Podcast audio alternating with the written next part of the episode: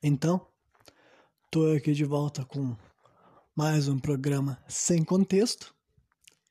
E hoje a primeira coisa que eu gostaria de perguntar para vocês é que se vocês conhecem o jogo Doom. Doom D-O-O-M. Né, o FPS aquele jogo de tiro em primeira pessoa. É um é um jogo que também assim me marcou bastante, eu acho, assim na minha infância, juventude e tal, alguma coisa ali. Eu não, nunca fui um cara muito de FPS, não sou de jogo de tiro, por assim dizer. Já joguei vários jogos diferentes, claro, mas eu nunca fui aquela pessoa que me jogava qualquer um deles, entendeu? Principalmente depois que eu conheci o sistema, né? Mas o Doom foi um dos primeiros, talvez o primeiro jogo de tiro, acho que não, porque eu acho que o primeiro jogo de tiro que eu joguei na minha vida foi 007 GoldenEye do Nintendo 64.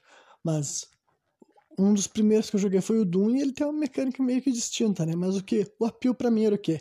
Era a ambientação, era aquele cenário ali e tal, com monstros, demônios, zumbis, sabe? Para mim era muito divertido tu pegar aquelas armas lá e matar, arregaçar aqueles monstrengos tudo ali e tal. Aqueles efeitos sonoros maneiros, assim. E a trilha sonora sensacional, né? Achava muito boa, sempre Achei, eu um dos, acho que o primeiro Doom que eu joguei foi o de PlayStation 1, então pelo menos isso daí, a trilha sonora era sensacional, porque já era CD, então era qualidade superior, mas eu gosto muito do, de todas as trilhas sonoras de praticamente todos os Doom que eu conheci na minha vida, né?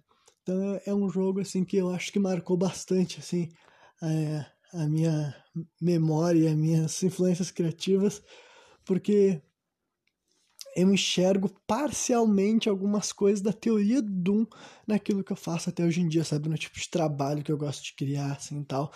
Nas minhas cenas de ação, nos tipos de, de narrativa que eu acho interessante, assim, acho envolvente para esse estilo de, de, de enredo ali e tal. Embora né, a minha história não seja sobre um uh, fuzileiro em, em Marte, se eu não me engano, que é o um inferno, né?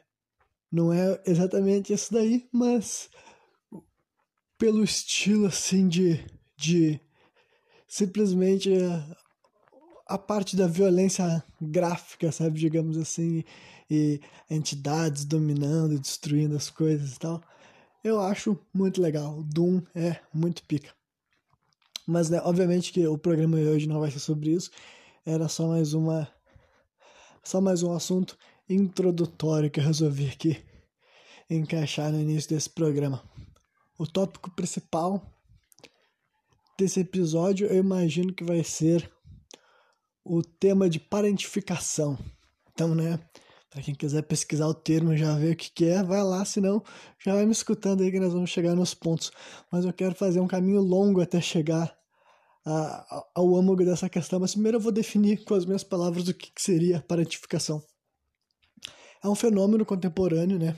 Ou moderno, digamos assim, que a gente enxerga na sociedade, que, que é quando crianças recebem funções, e mais do que receber funções, elas recebem, elas sentem-se atribuídas com uma função parental, entendeu? Uma função de pai.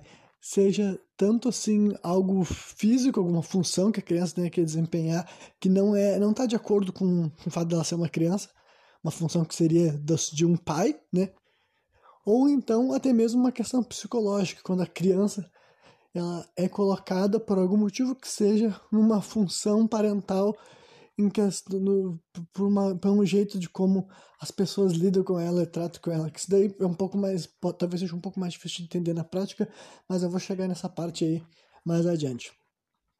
Então, primeiro eu quero aproveitar para falar assim para fazer um exercício realmente de pensar sobre a questão uh, de, de, da criança na sociedade mesmo, sabe? Ao longo do tempo, como é que o que, que era ser uma criança, como uma criança era vista, entendeu? Dentro das sociedades e tal, e como isso é diferente do que a gente compreende as coisas hoje em dia, né? Então, uh, até muito pouco tempo atrás, ainda assim, a criança, principalmente a criança né, nascida numa família pobre, ela não, ela não era enxergada com os mesmos olhos que a gente enxerga e constrói hoje em dia, entendeu? Simples assim, pensa que, tipo, quando eu falei muito pouco tempo atrás, eu tô falando em questão, assim, de, de, de toda a existência da humanidade, né? Mas vamos pegar, então, pensa que até ali, mais ou menos, uh, década de 20, 30, entendeu? A expectativa de vida das pessoas era muito menor e sem ter condição financeira, sem ter estrutura e tal, era normal que as crianças morressem, então meio que né, não, não, não tinha muito envolvimento. E quando tu volta para trás no tempo, isso só vai se agravando, sabe? A verdade é essa. A ideia de que, tu vai, que teu filho vai nascer e tu vai enxergar ele todos os filhos teus que tu der à luz vão crescer e vão, vão se tornar adultos, não, não era normal. As pessoas, tipo, tinham um filho e cada dia que a criança estiver viva, que bom, entendeu? Que, que é alívio, mas a ideia de assumir que aquela criança vai existir o resto da vida do teu lado, vocês vão se conhecer, não era algo que rolava muito. E daí, isso para não falar de outras dinâmicas, que é como, como por exemplo, assim, quando tem muitos filhos, é que Hoje em dia, quando uma, uma pessoa vai ter muitos filhos, assim, é muito mais fácil tu manter a pessoa viva. Não adianta tu, não adianta tu pensar assim, ah, mas a minha avó, a tua avó também provavelmente também não é tão velha assim quanto eu tô falando, entendeu? Os avanços da, da medicina e da saúde aqui no Brasil, especificamente com o sistema de saúde pública, permitiu que muitas crianças, né, para sobrevivessem e vivessem aí até se tornarem adultos. Mas então essa ideia da criança ser viver já era muito longo, então tu, o que, que era criança, entendeu? Como é que um homem ou uma mulher que viveu aqui na Terra há 100 anos atrás enxergava uh, os filhos dele, sabe? Com que olhos? Então, não era, não, não era nem um pouco humanizado, sabe? Não era. As crianças simplesmente não eram enxergadas assim, como seres humanos. Por isso que a gente viveu por um longo período aí, conforme um, as pessoas foram se readaptando com essa questão assim de de com a questão de ter um filho que vai viver a vida inteira e a sociedade começou a conversar sobre a psique das crianças. A verdade é essa, entendeu? Não só porque não tinha muita gente que sabia falar sobre nenhum assunto, né? Até porque não tinha televisão, não tinha rádio, não tinha internet. Então hoje em dia a, a, as pessoas receberem informações a respeito sobre do, como que é a cabeça de uma criança, entender melhor as crianças e conseguir explicar melhor as crianças, consegue mostrar um monte de coisas que antigamente simplesmente as pessoas não sabiam, entendeu? Simplesmente os nossos tataravós não sabiam, nossos bisavós, nossos avós e provavelmente nossos pais também, e muitas das pessoas que têm a minha idade ou menos idade do que eu também não sabem, mas né, é, a gente pode se informar a respeito, a gente pode entender, a gente pode aprender e entender mais sobre a mente das crianças, a mente dos adolescentes, porque, na minha opinião, isso é fundamental para o funcionamento do mundo, sabe? Simples assim. A gente conseguir trabalhar a mente e o potencial das crianças e dos jovens é muito mais fácil do que depois tentar corrigir, consertar, ou contornar, ou compensar a falta de boas influências e boa formação, sabe? De jovens e adolescentes, depois que eles já são adultos, com vários, uma, uma série de problemas que eles vão ter que lidar e, e, é trabalhoso, sabe? Então, eu acredito que vale muito a pena esse tipo de, de noção, sabe? Não só do ponto de vista, assim, da sociedade, né, da estrutura que vai criar essas crianças, mas também de nós enquanto indivíduos, né? a gente quanto, quanto sociedade, porque todos nós conhecemos crianças, todos nós conhecemos uh, jovens, sejam eles filhos ou parentes, ou se não é parentes, pelo menos algum conhecido, alguém que tu se esbarra. Sempre que tu tiver diante de uma criança, eu pelo menos penso que é muito importante e eu tento ser um, passar alguma uma mensagem que realmente acho que vai ser positiva, entendeu? Ser uma influência positiva na vida da criança. Aí, aí eu não estou sendo nem um pouco específico, eu não estou entrando no mérito de educar ou educar ficar, tipo assim, ah, querendo educar filho dos outros, não é nada disso. Eu, enquanto indivíduo, entendeu? Se eu vou me relacionar com uma criança por uma razão que seja, entendeu? Eu tô num espaço que tem uma criança e eu vou interagir com ela, eu tenho uma série de coisas que eu levo na minha cabeça, tenho na minha, tenho noção, digamos assim, de coisas que vão ser algo bacana, uma, vai ser uma influência positiva na vida daquela criança, é um bagulho interessante que vai ajudar ela. E uma série de coisas que eu sei que não tem cabimento, que não deve, não tem por que ser externalizado naquele momento e também, né, enfim, então acho que é importante as pessoas terem esse tipo assim de, de discernimento dentro de si, porque é muito importante a gente conseguir influenciar as crianças e a juventude para uma coisa que seja assim, positiva na vida delas, né? A curto, médio e longo prazo. Então, né, começamos a humanizar as crianças e hoje em dia um dos fenômenos que a gente compreende sobre isso é essa questão da parentificação. Então, a parentificação é um fenômeno que hoje em dia a gente dá esse nome. Por que, que eu fiz toda essa explicação? Porque muita gente pode falar e dizer, ah, mas isso são coisas que sempre aconteceu. Sim, sempre aconteceu, só que ninguém, não tinha especialista sobre crianças, tá ligado? Não tinha gente que estudava crianças, pesquisava e fazia testes com milhares de crianças, com milhões de crianças ao longo do mundo para conseguir entender como é que funciona a psique dos jovens.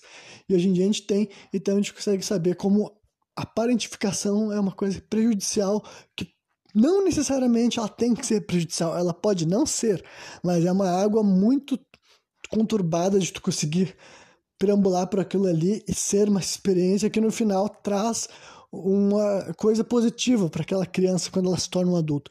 Então, a parentificação, todo mundo que a gente deve ter lidado com isso a algum nível, sabe?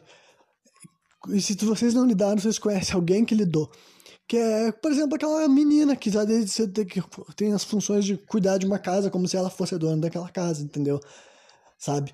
Uma criança, muitas vezes, de, sei lá, 9, 10 anos de idade, não quero falar menos que isso, mas pode ser que seja menos, sabe? Ou até a idade que for, entendeu? 12, 13 anos e ela tem uma grande carga de responsabilidade nas costas dela de fazer de, vez em quando todas as funções da casa. Aí por isso que aí entra várias questões, como por exemplo assim, ah, mas não pode ajudar dentro de casa, não pode receber uma função. Sim, pode, mas daí, né, eu tô falando de outra situação, tô falando de gente que recebia uma atribuição muito maior do que era pra uma criança tá fazendo, entendeu? A criança que, tipo, os pais dela trabalhavam, então ela sempre teve que cuidar da casa, então ela, tá, ela criou com aquela, viveu a infância dela, a juventude dela com aquela função, com aquela obrigação de que ela tinha que entregar uma casa limpa e bem ajustada para os pais dela, e isso daí não é uma coisa legal, entendeu? Se vocês querem gostar, se vocês querem fazer isso com os filhos de vocês, influenciar, fazer, então influencie, mas o que é sabido que geralmente uma criança que passa por esse tipo de coisa vai sofrer um monte de coisa na adolescência dela e na adulto, parte adulta também, porque é uma carga, é uma obrigação que a criança tá tipo assim, por que eu tenho que cuidar de uma casa, tá ligado? Mesmo que ela não externalize, mesmo que ela não fale, enquanto ela tá fazendo, vivendo aquela rotina, sendo sufocada, por sempre ter que fazer aquilo lá todos os dias obrigatoriamente e tal, aquele tipo de coisa não é. E não é uma função estimulante, entendeu? Simplesmente não é assim. Uma criança tem que estar tá aprendendo, ela tem que estar tá desenvolvendo partes do cérebro dela que vão ajudar ela pra caramba ao longo da vida dela. E não ficar gastando horas e horas diárias com uma, um trabalho mecânico que não é responsabilidade de uma criança, sabe? Ou como, por exemplo, crianças que tinham que ser tutores, gestores de irmãos mais novos, muitas pessoas têm memórias disso. Isso geralmente, claro que isso não é uma boa influência. Quando que uma criança está preparada para cuidar de outra criança, entendeu? Quando que uma criança de 11, 12 anos, geralmente isso daí vai acontecer em algum nível, sabe? Vai acontecer em algum momento que o filho, o irmão vai ter que reparar o outro. Beleza, mas é diferente daquele cara que teve que criar, literalmente, sabe? Tipo assim, criar o irmão mais velho, ele tinha uns quantos irmãos mais novo, e os pais dele estavam trabalhando, então ele teve que criar aqueles irmãos sabe? E ele se sentia com aquelas puta obrigação nas costas, de vez em quando ele levava surras por causa disso, por exemplo, sabe? Eu tô criando cenários, mas para vocês entenderem as diferentes questões desse sistema de parentificação sabe?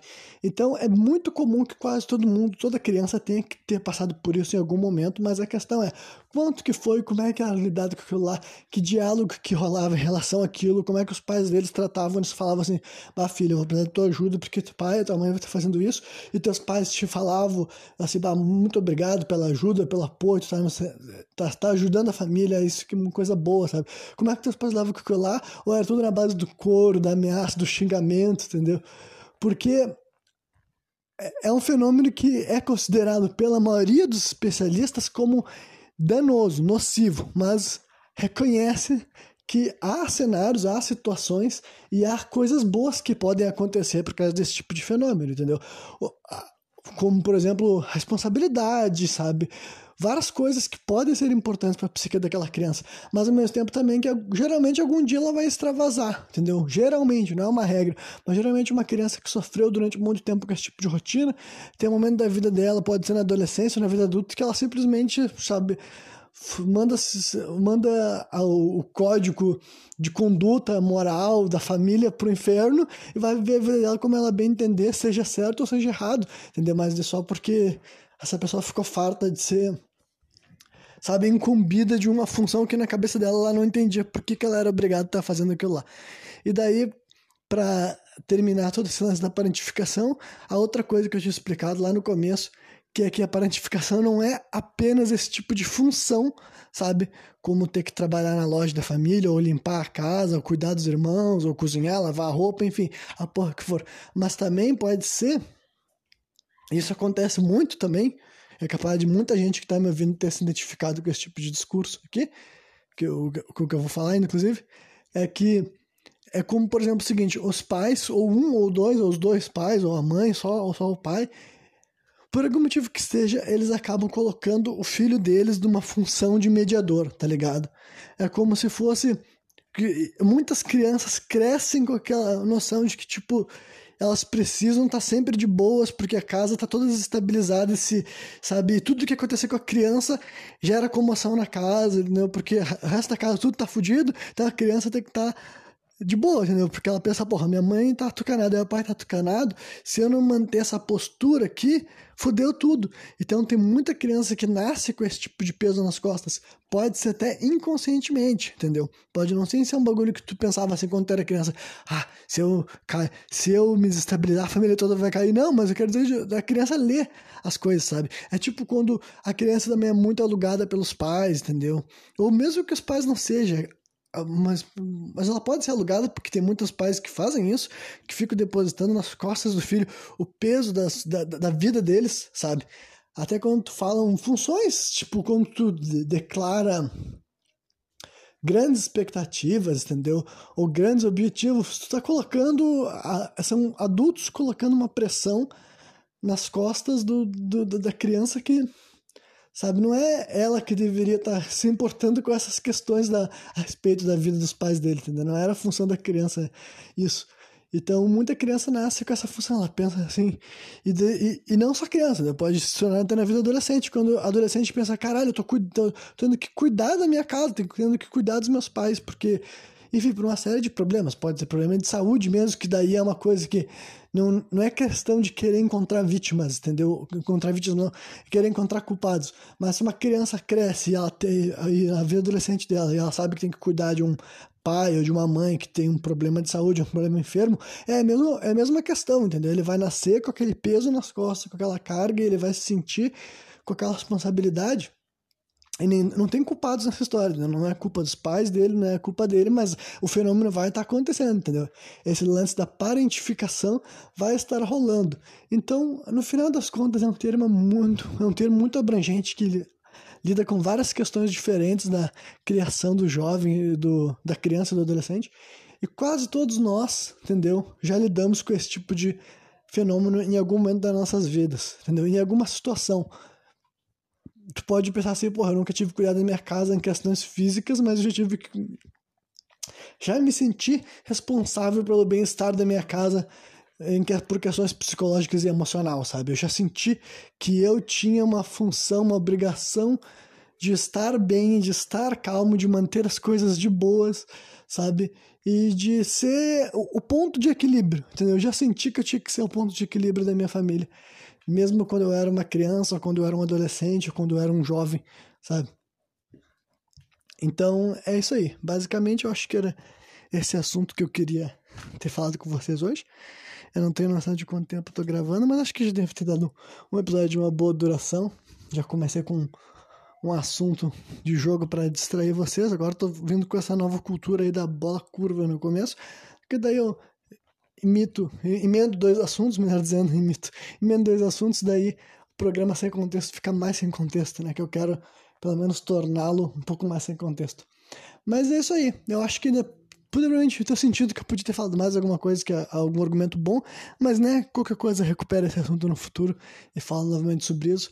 Agora vocês já sabem o que é parentificação, você já pode formular a opinião de vocês, a respeito do assunto, você já pode pensar sobre o passado de vocês, sobre o presente de vocês, sobre, sei lá, se vocês têm filhos, se vocês têm, conhecem pessoas que têm filhos, vocês podem pensar a respeito sobre esse tipo de coisa e ver como é que vai se lidar com isso, entendeu?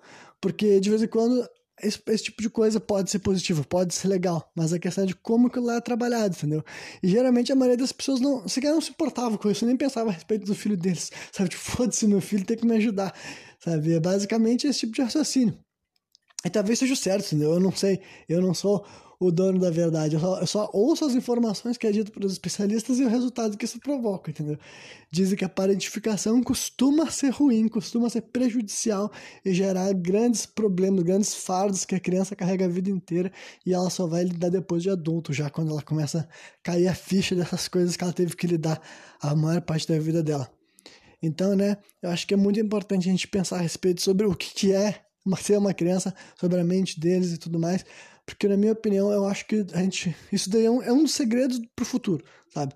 A verdade é essa. Eu acho que não tem como tu criar um mundo melhor se tu não conseguir lidar melhor com as crianças. Isso não tem nada a ver com, com lamber, sabe? Com ficar dando um monte de regalia. Tem a ver com entender a mente da, dos jovens e saber como é que tu pode influenciar aquela mente deles a ir para um lugar melhor, a ir para um negócio que vai ajudar ser pessoas mais autossuficientes, que vai ajudar eles a serem seres humanos melhores, contribuir melhor para a sociedade deles, enfim, eles vão ser pessoas mais realizadas, isso daí é o que eu acho que todos nós deveríamos querer, né? Porque pessoas realizadas são pessoas que não incomodam os outros, que não enchem a porra do saco dos outros, então pessoas realizadas são sensacionais. E é isso aí, então, acho que eu vou encerrar por aqui. Segunda-feira eu tô de volta com outro programa sem contexto.